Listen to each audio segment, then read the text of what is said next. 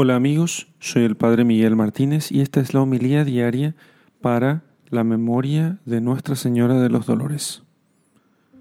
Lectura del Santo Evangelio según San Lucas, capítulo 2, versículos 33 al 35.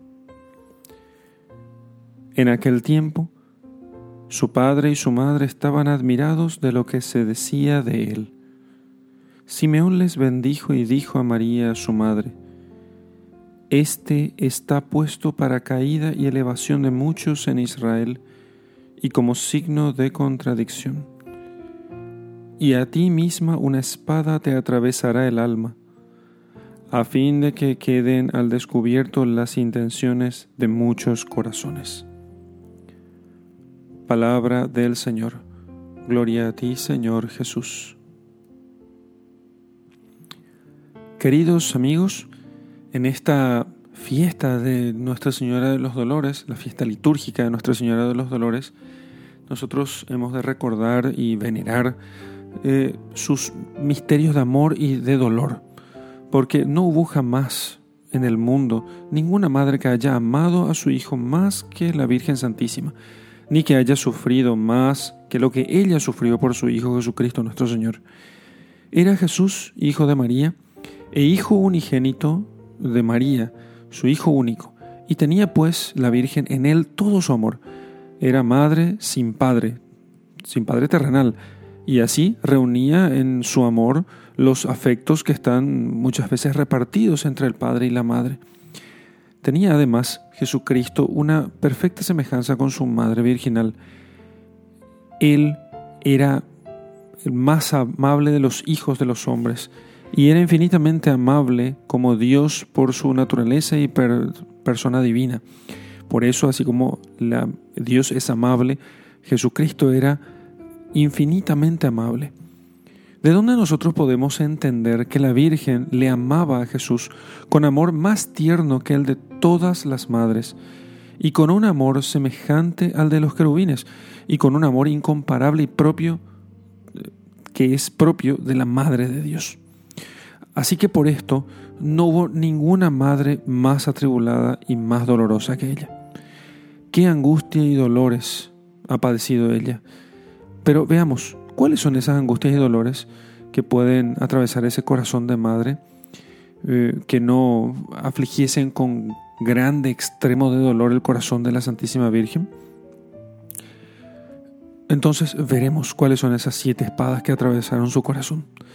Suelen las madres cifrar en sus hijos pequeños eh, todas sus esperanzas, pero la Virgen no tuvo ninguna de esas ilusiones que, tienen, que suelen tener las madres de este mundo. Y desde que oyó aquella profecía del Santo Simeón que escuchamos en la lectura del Evangelio, siempre ella miró a su Hijo Divino como víctima que había de ser sacrificada por los pecados del mundo. Gran consuelo es para una madre ver al Hijo de sus entrañas seguro de todo peligro. La Virgen, en cambio, tuvo que ver a su divino Hijo perseguido ya de muerte por el muy cruel Herodes y enseguida expulsado de su tierra hacia Egipto como un migrante, lejos de su tierra, lejos de los suyos. La presencia del Hijo es tan agradable para una madre como triste su ausencia y dolorosísima su pérdida. Así que también la Virgen tuvo que sufrir esta pena amarguísima y llorar tres días y tres noches la pérdida de aquel su hijo adorado.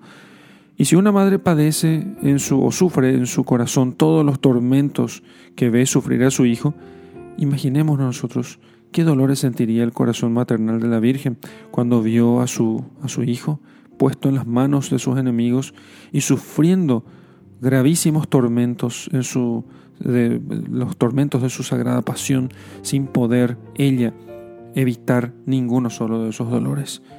Qué espadas de dolor atravesarían sus entrañas y su corazón mismo cuando le encontró en la calle, en aquella calle de la amargura, la llamada hoy calle de la amargura, y ahí donde se encontró la Virgen con Jesucristo, y lo vio eh, aplastado con el peso enorme de la cruz, y cuando le vio también colgado de tres clavos en, aquel, eh, en aquella humillante cruz y cuando recibió finalmente en sus brazos su sagrado cadáver descolgado de la cruz. Y finalmente, qué dolor sufrió la Virgen cuando le dejó a Jesucristo depositado en el sepulcro, quedándose ella huérfana de su Hijo y en la más triste soledad. Así que, por estas siete espadas de dolor, mereció la Virgen la corona de reina de los mártires y pudo decir con toda verdad aquella triste lamentación, Oh vosotros que pasáis por el camino, mirad y ved si hay dolor semejante a mi dolor. Ahora pues, después de recordar estos sublimes misterios de, los dolores de la Virgen Santísima, considerando que ella sufrió por nuestra causa y por nuestro amor, pensemos nosotros si es justo, si es justo atravesar con nuevas ofensas el pecho de su Madre Santísima, de la Madre de nuestro Señor Jesucristo, con nuevos pecados que lo ofendan. Apartémonos, apartémonos de toda culpa, de todo pecado, y nos aleje del pecado la consideración de, de tan negra ingratitud, que la Virgen Santísima nos ayuda a ser fieles a su Hijo Jesucristo. En el nombre del Padre y del Hijo y del Espíritu Santo. Amén.